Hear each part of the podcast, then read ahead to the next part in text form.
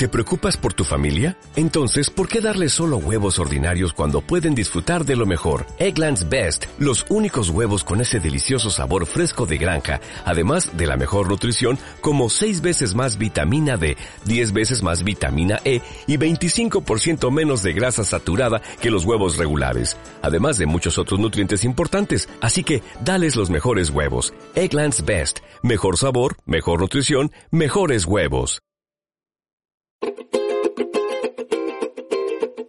Hola, soy María Mera y te doy la bienvenida a Soy Mente Viajera, el podcast que abrirá tus alas y tu mente, un espacio semanal para fantasear con tus próximas vacaciones, descubrir maneras alternativas de viajar o inspirarte con las historias de mis invitados. Dicen que vida solo hay una, pero destinos muchos y aquí queremos conocerlos todos. ¡Empezamos!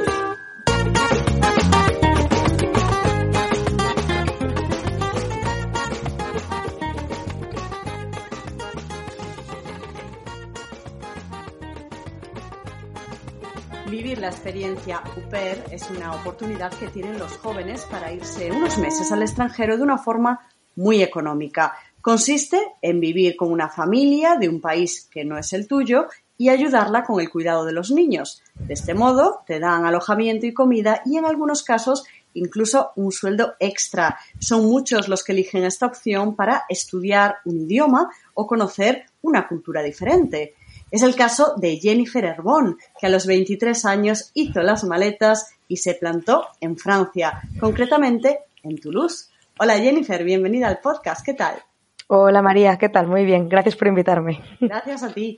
Cuéntanos, ¿cuál fue el motivo principal por el cual decidiste vivir esa experiencia?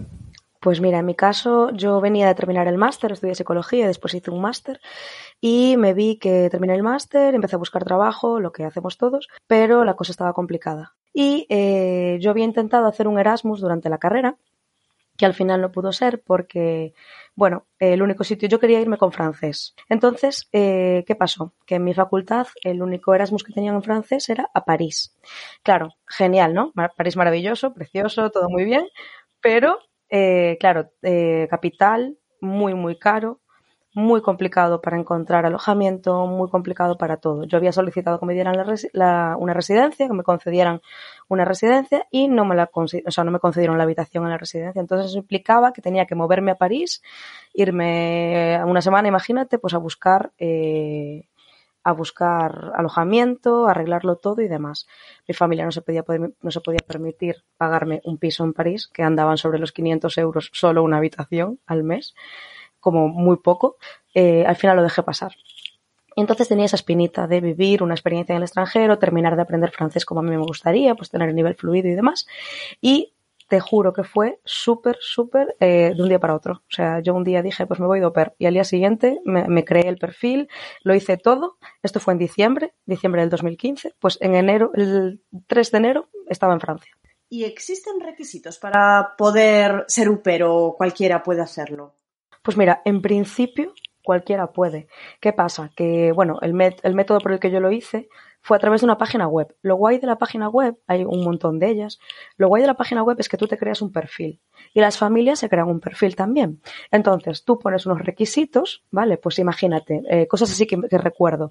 Eh, eh, familia que fume, sí o no. familia con mascotas, sí o no ese tipo de cosas. Entonces funciona un poco como mm, un match, ¿sabes?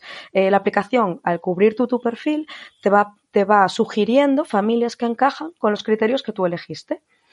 Entonces, eh, las familias pedían cosas como, por ejemplo, el carnet de conducir, ¿no? Pues era un criterio importante porque eh, muchas de las labores que tenías que hacer implicaban, pues, clases particulares o eh, em, actividades extraescolares, todo eso. Entonces dependía de si era en ciudad o de si era un pueblo que hubiera que conducir, si no había transporte público, etcétera, pues eso era uno de los requisitos, por ejemplo. Después también te preguntaban, por ejemplo, si estabas dispuesta a trabajar con niños con necesidades especiales, eh, porque, bueno, había familias que se veían en esa situación. Bueno, pues tú ibas cubriendo tus criterios y después había una parte que era eh, una carta de presentación. Pues eh, qué habías estudiado, por qué querías hacer, o sea, que habías estudiado, si habías estudiado algo, eh, por qué querías hacer un au pair, eh, por qué el idioma, por qué Francia o por qué, bueno, yo me creé dos perfiles, uno para francés y uno para inglés. El de francés me lo creé con más, con más ilusión que el de inglés. y de hecho me salían muchas, muchas familias en francés. Entonces, también eh, eliges país que prefieres, pues yo puse Francia, eh, Bélgica, Suiza, bueno, todos los de habla francesa y después alguno también de habla inglesa en el perfil de inglés. Y nada, ibas cubriendo. Y después te dan la oportunidad de esas familias que te van apareciendo. Solamente puedes hablar con las que te aparecen, no puedes buscar tú por libre. O sea, solo podrías hablar con las familias que ellos, que a ellos les gustas, por decirlo de alguna manera. Eh, no, no exactamente eso, sino las que encajan con tu, con tu perfil, ¿no? O sea, tú imagínate, yo cubrí todo mi perfil Justo, entonces me aparece pues familias eh, que busquen eh, de España, por ejemplo, porque ellos, ellos también pueden elegir el país. De dónde vienes, pues hay algunos que prefieren de España, otros que prefieren que vengan de otros países, eh, de Latinoamérica, bueno, de un montón de sitios, porque al final es, esto es totalmente internacional. Entonces, em, nada, en mi caso ya te digo, me fueron saliendo las familias que cumplían un poco los criterios que yo había establecido y hablé con varias. Em, y bueno, ahí ya tú eh, contactas con la familia o la familia contigo, quien lo haga primero, y pues vais eh, manteniendo una, o sea, una, una, conversación a través de, de, mensajes por la página web. Normalmente eh, te piden para hacer un Skype, para verte, para, bueno, irte conociendo un poco, ver qué, qué relación va apareciendo con los niños, ¿sabes? Normalmente, a ver qué tal va. Bueno, como es ese primer contacto, también tú te quedas más tranquila de ver pues cómo son, quiénes son, quiénes están en ese Skype. Entonces, bueno, pues yo en mi caso ya te digo que con la familia con la que me fui hicimos un Skype. Eh, el padre de familia eh, tenía un PDF detallando absolutamente todo de su familia, que fue algo que a mí me impresionó muchísimo. Yo no era su primera au pair, ¿vale? Ya había tenido varias, entonces yo creo que él ya había aprendido con el paso del tiempo. Eh, entonces, o sea, me pasó un PDF, de verdad, yo no sé cuántas páginas tenía, pero cinco o seis páginas, contándome todo. Toulouse, eh, transporte en Toulouse, eh, es que yo qué sé, una descripción de cada miembro de la familia, eh, eh, centros para estudiar francés, o sea, un montón de cosas, la dirección de la casa, fotos de la casa, fotos de las niñas, fotos de él, o sea, todo súper, súper detallado, un horario de cómo iba a ser mi jornada una vez llegara allí, qué tareas iba a tener que encargarme. A ver, también te digo, no todas las familias lo hacen así, ¿vale? O sea, yo te digo que en mi caso, como él ya tenía experiencia previa con otras chicas au pair, pues yo creo que ya se había ido pues optimizando pasando pasado los años, ¿no? Y, bueno, ya te digo, o sea, a mí me dio muchísima tranquilidad que él tuviera todo eso detallado, porque bueno, eh, al final estás toda esa incertidumbre que te produce irte a otro país, tú sola. Yo tenía 23 años, no era tan joven como otras chicas que se van, que se van mucho antes, eh, en Europa sobre todo, o sea, en otros países de Europa me refiero. Y en parte fue lo que me hizo decidirme a, a elegir esta familia. Sí, porque tenía otra, lo que pasa que la otra, aunque me encantaba, ¿vale? O sea, muy buena sensación, la madre encantadora, las niñas eran, bueno, lo genial, pero era un pueblo en Suiza que tenía que ser precioso el pueblo, pero claro, estaba apartado de todo. Eso implicaba que a nivel transporte, a nivel conocer gente, a mí sí que me gustó que la madre fue muy honesta desde el principio y me dijo, oye, mira, eh, yo te aviso que esto es un pueblo muy pequeño, que hay muy poca gente joven, eh, yo no te quiero engañar, quiero que sepas lo que hay y demás. También Suiza es mucho más caro que Francia. Si bien Francia es caro, porque lo es, mm. Suiza es muy caro. Y sobre todo en la parte en la que estaban ellos. Entonces, esas fueron las dos cosas que me hicieron eh, echarme atrás por esa familia. Y me, me terminé decantando por la de Toulouse. ¿Y qué pasa, Jenny, si llegas y no hay feeling? Por una de las partes, ¿qué pasaría? Tú puedes dejarlo en cualquier momento, tanto tú como la familia. Mira, eh, yo eh, conocí cuando estuve allí una chica canadiense que la familia en la que estaba muy mal, la primera familia con la que con la que con la que llegó, con la primera familia con la que que encontró fatal. Y ella, nada, eh, mientras estuvo allí, buscó otra familia ya en Toulouse directamente para no tener que, ¿sabes?, que desplazarse, que cambiar de, destino y demás, porque además ella venía de Canadá, entonces, claro, tenía visa para Francia y todo lo que implica, pues, venir desde, desde América. Y nada, ella hizo el cambio. Eh, buscó otra familia, se cambió de familia y ya está. No solamente eso, la familia también puede decidir en cualquier momento ponerle fin. En, en el caso de mi familia, por ejemplo, cuando yo terminé, yo estuve allí siete meses, de enero a julio, es raro, ¿vale? Normalmente las chicas suelen ir un curso entero, ¿vale? Suelen ir de septiembre a julio, el, el curso escolar. En mi caso fue porque la chica que estaba antes se fue. Plan, ellos tenían una chica que lo dejó o bueno, finalizaron ellos, no recuerdo muy bien, y se quedaron sin nadie. Entonces él empezó a buscar de nuevo y aparecí yo en diciembre.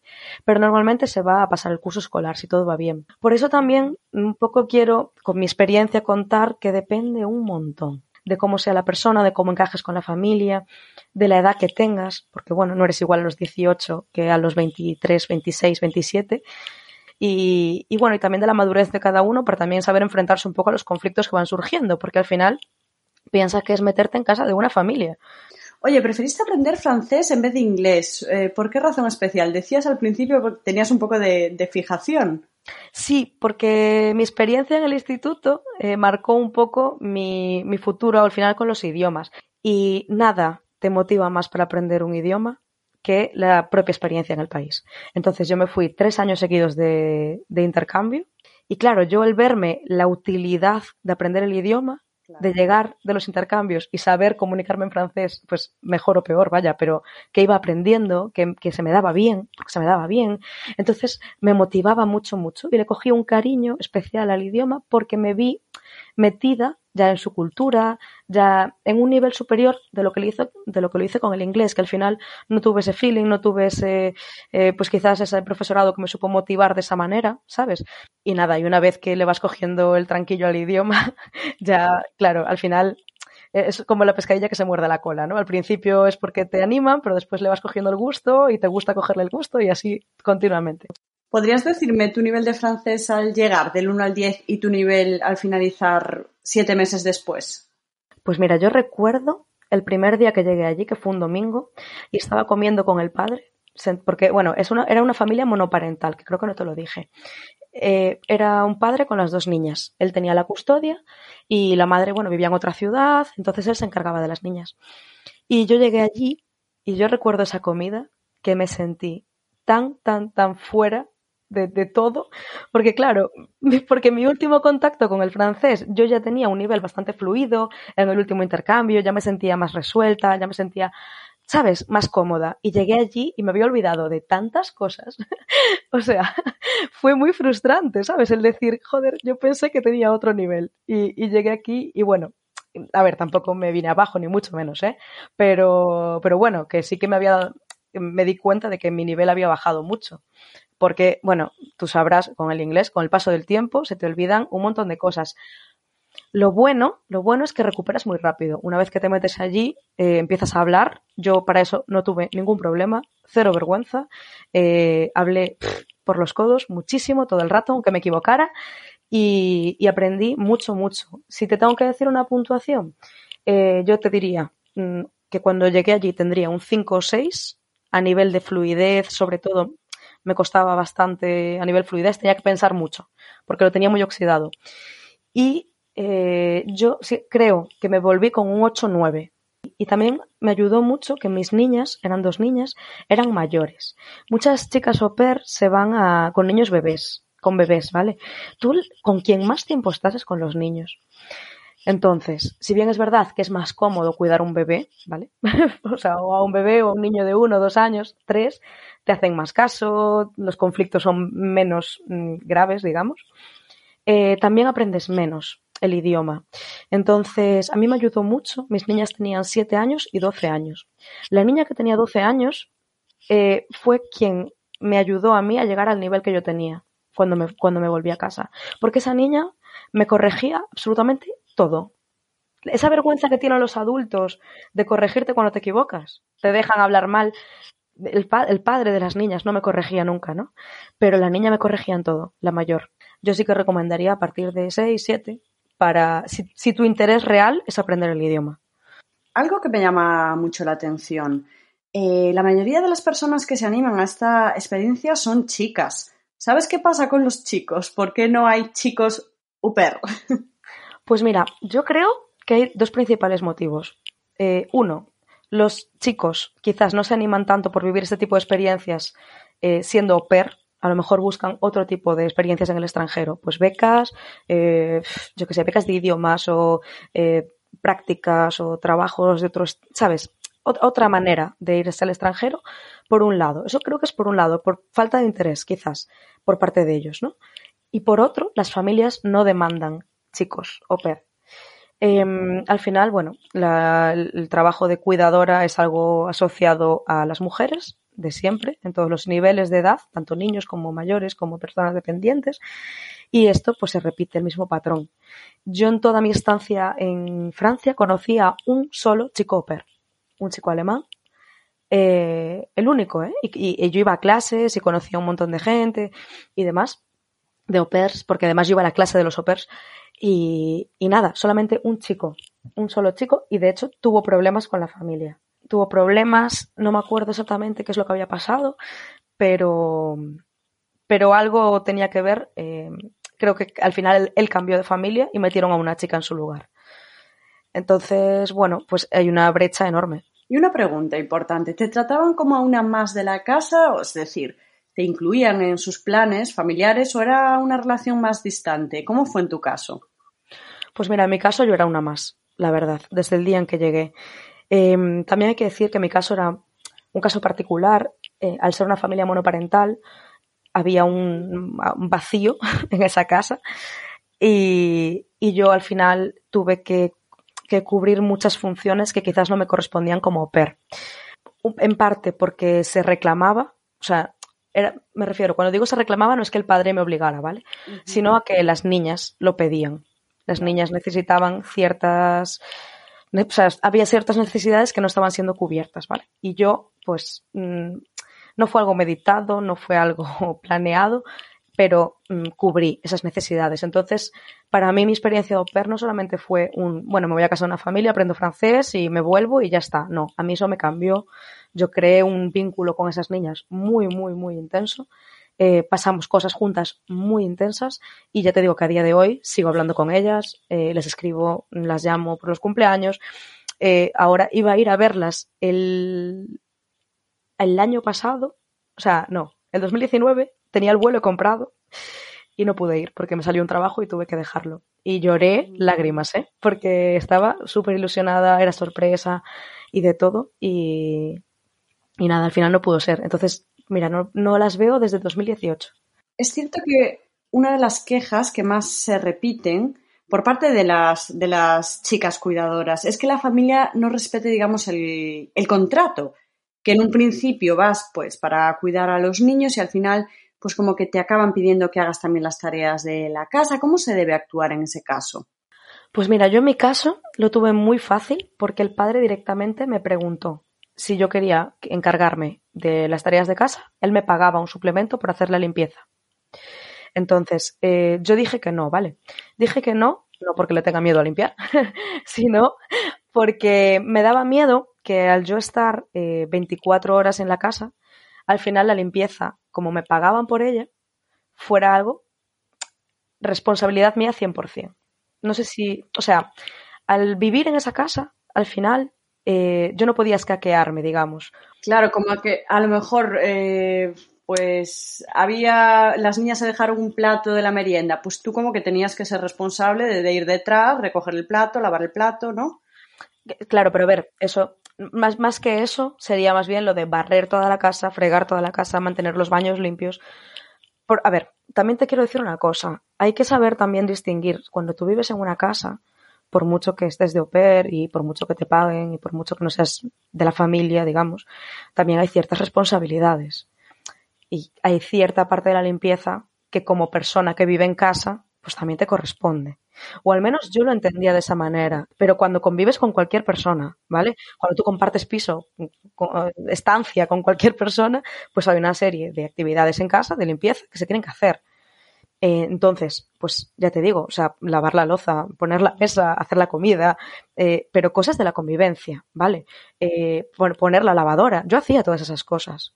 Estaban incluidas dentro de, no solamente de mi trabajo como PER, sino de mi rol como persona que vivía en esa casa. Yo manchaba en esa casa, yo me duchaba en esa casa, yo lavaba mi ropa en esa casa. Entonces, yo lavaba mi ropa y lavaba la ropa de las niñas también, por ejemplo. Y el padre, si ponía en la lavadora, lavaba mi ropa también. Quiero decir, las tareas estaban repartidas, pero lo normal. Y yo creo que estas cosas todas en realidad hay que hablarlas. O sea, tema horarios, tema eh, tareas, tema funciones, tema todo, que se hable todo muy, muy bien al llegar. O, antes incluso, o sea, antes, antes sería lo ideal, ¿no? Lo que sí pudiste palpar de primera mano es la cultura de una familia francesa, por lo menos en esa concreta. ¿Qué costumbres te chocaban más? Pues mira, a mí me chocaba quizás el tema, bueno, el tema horarios, eh, pues como en cualquier país que no sea España, y se come muy pronto y todo, todo es muy pronto. Pero bueno, te terminas acostumbrando, en verdad. Tampoco fue algo que a mí me cambiara la vida.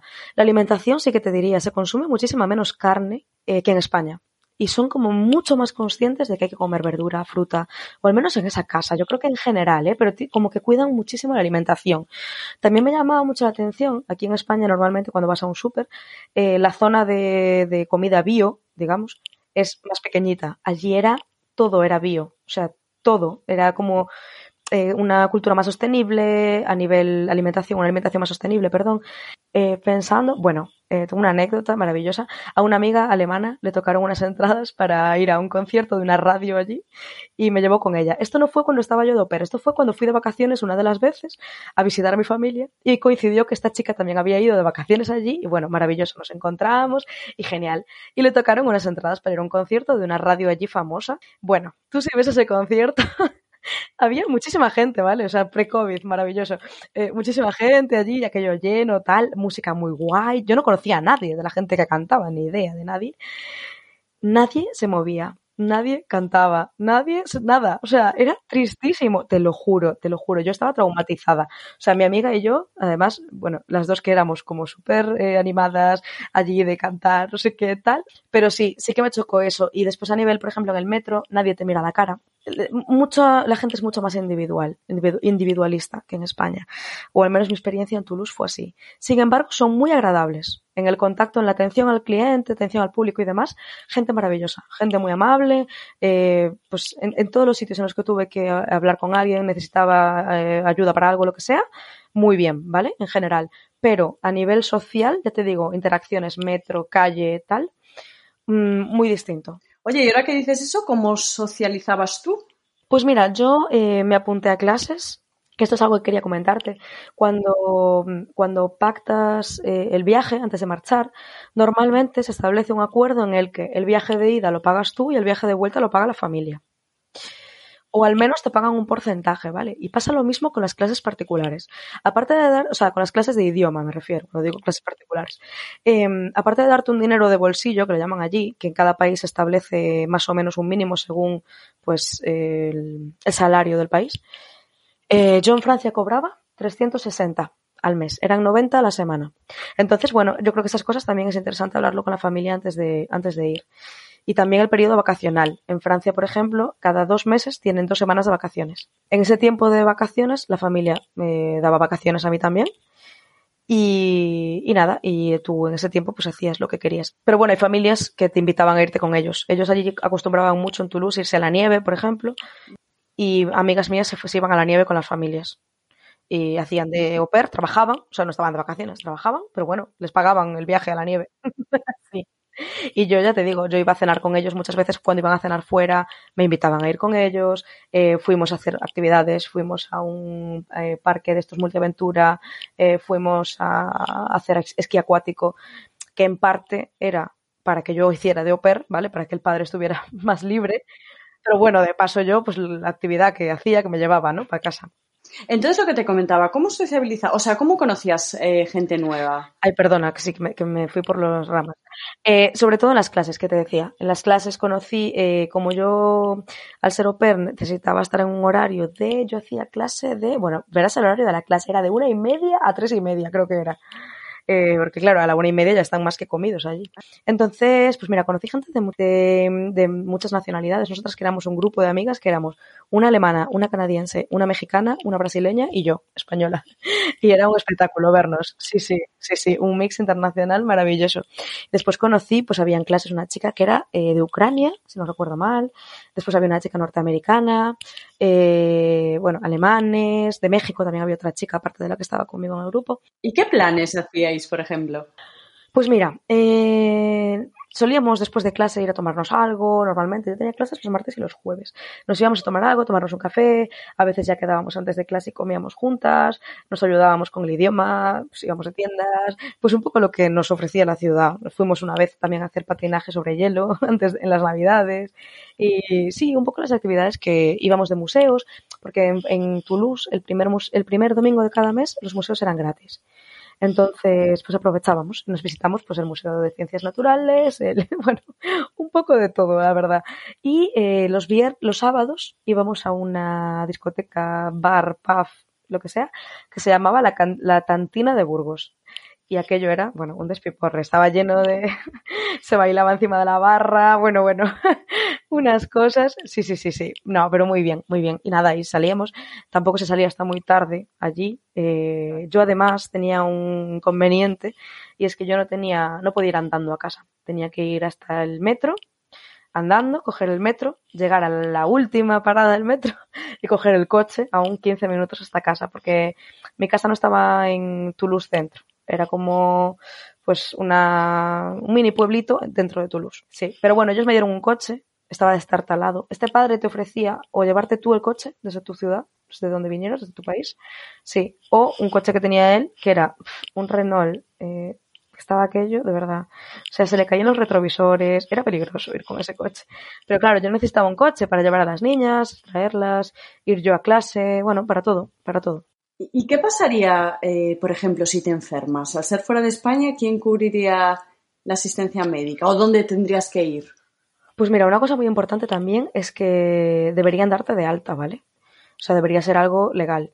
A mí me dieron de alta como empleada del hogar. Empleada del hogar incluye pues, un montón de cosas, ¿vale? No solamente limpieza, sino también eso, cuidados, etcétera.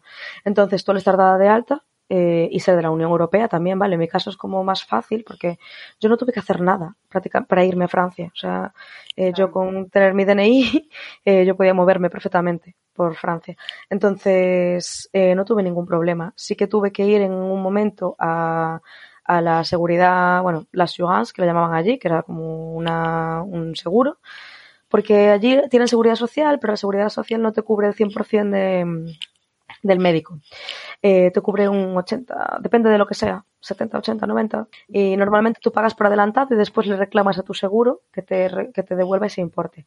Por suerte, yo no tuve que hacer uso de ningún médico cuando estuve allí. Pero bueno, sé que en caso de que lo necesitara, yo tenía mi tarjeta eh, que había ido allí a hacer con mi contrato y mi todo y sin ningún problema no habría, no habría habido problema. Pero bueno, que no tuve necesidad. De todas maneras, eh, eso también súper, súper importante, llevarlo, o sea, zanjarlo al principio de llegar. ¿Y tuviste la oportunidad de hacer turismo por el país? Jo, pues mira, no te voy a engañar, no mucho, porque a mí es algo de lo que me arrepiento. ¿Qué pasa? Yo trabajaba de lunes a sábado, entonces al final no tenía eh, disponibilidad, o sea, no tenía más de, claro, no tenía, tenía un día y medio para, para moverme. Entonces al final, pues eh, mis amigas sí que se iban algunas fines de semana porque ya tenían sábado y domingo, les daba más margen de moverse, viajaron algo más. Yo sí que es verdad que las vacaciones que tenían las niñas, que te decía, estas cada dos meses, dos semanas, las aprovechaba para venir a casa. Entonces sí que me arrepiento. Si lo hiciera hoy en día, sí, sí, sí, sí que eh, quizás eh, ahora mismo no me hubiera venido a casa me hubiera quedado allí esas dos semanas y hubiera hecho turismo. Después sí que es verdad que con mis amigas fuimos a pueblos cercanos de Toulouse y tal, y, y muy bien. Pero sí que me arrepiento de no haber aprovechado de viajar más. También es verdad que era complicado, ¿vale? Porque ya te digo, solo tenía un día y medio para moverme y la verdad que eh, el dinero que te dan es muy injusto. Porque, pues imagínate, yo tenía que pagar eso, las clases, que pagué todo el dinero junto ya, desde un principio. Y, y después el bono del metro, eh, pues un café te vale 5 euros. Eh, y en España estamos muy acostumbrados a comer fuera, a tomar algo fuera, todo fuera. Y allí no se puede. Porque con 360 euros, ni de broma, eh, me da, pues imagínate, un café vale 5 euros, es verdad que después no pagaba nada en casa, la comida la pagaba la familia, todo lo pagaba la familia, yo en casa no tenía que gastarme nada. Claro, pero a lo mejor ocio fuera era, era caro, ¿no? Claro. Muy limitado. Yo de hecho me volví a cero a España, o sea, quiero decir, no me dio para ahorrar nada. También te voy a decir la verdad, no me corté en, en ¿me apetecía un café? Pues 5 euros en el café, quiero decir, es lo que vale, pues ya está. O sea, no me voy a quitar yo de, a lo mejor me apetece antes de ir a clase, pues cogerme un café y me cogí un café.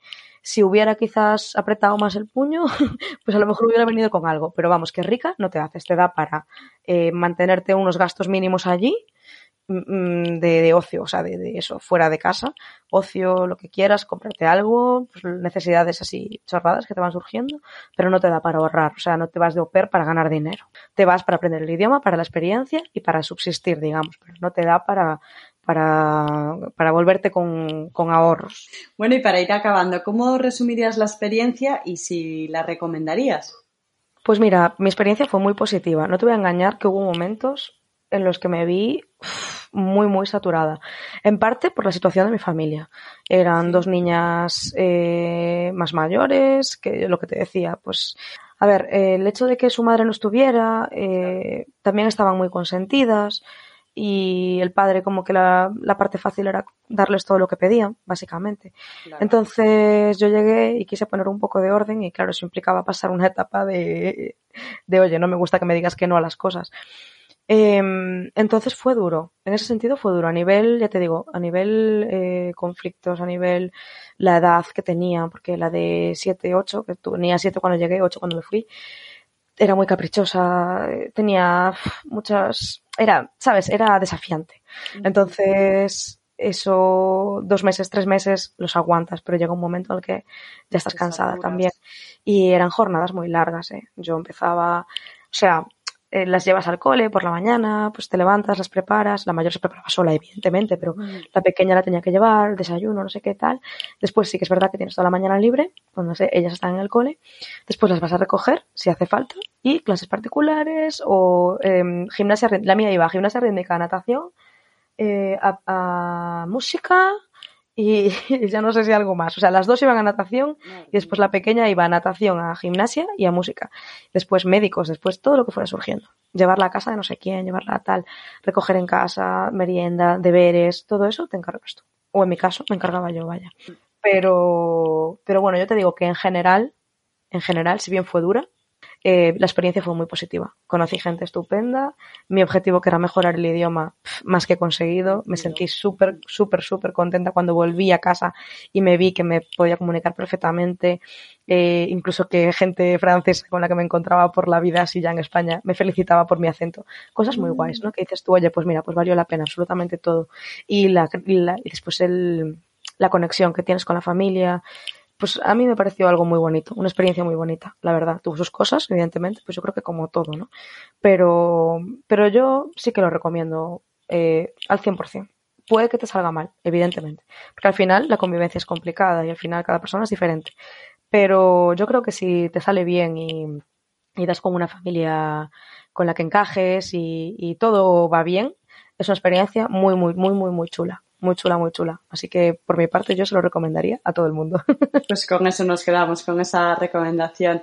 Pues muchas gracias Jennifer por estar en el podcast y contarnos tu experiencia, que, que da ganas de tener 23 otra vez e, e irse. Sí. y tanto, y tanto. Estoy así recordando todas estas cosas y digo, madre mía, ¿cuántos años pasaron ya? Pues sí, Jenny, que hay que resear que estamos en un momento, ¿verdad? Que estamos ahí todos un poco con la nube ahí gris encima siempre con la pandemia y hay que intentar salir, si no, es que no, nos come esto, ¿eh? Pues sí, hay que arriesgar y si sale bien, genial, y si no, pues a otra cosa. Tiene que ser así. bueno, otra vez lo dicho, Jenny, muchas gracias y te mando un abrazo fuerte. Gracias a ti por invitarme y me ha encantado la conversación. un besito. Espero que hayáis disfrutado de este episodio y si no es así, me lo digas también. Ya sabes que podemos intercambiar impresiones en la plataforma desde la que escuches el podcast, en mi Instagram soy Mente Viajera o en la web con el mismo nombre, soymenteviajera.com. Cualquier crítica que me ayude a mejorar será más que bienvenida. Te espero el próximo domingo. No faltes, que paso lista. Adiós.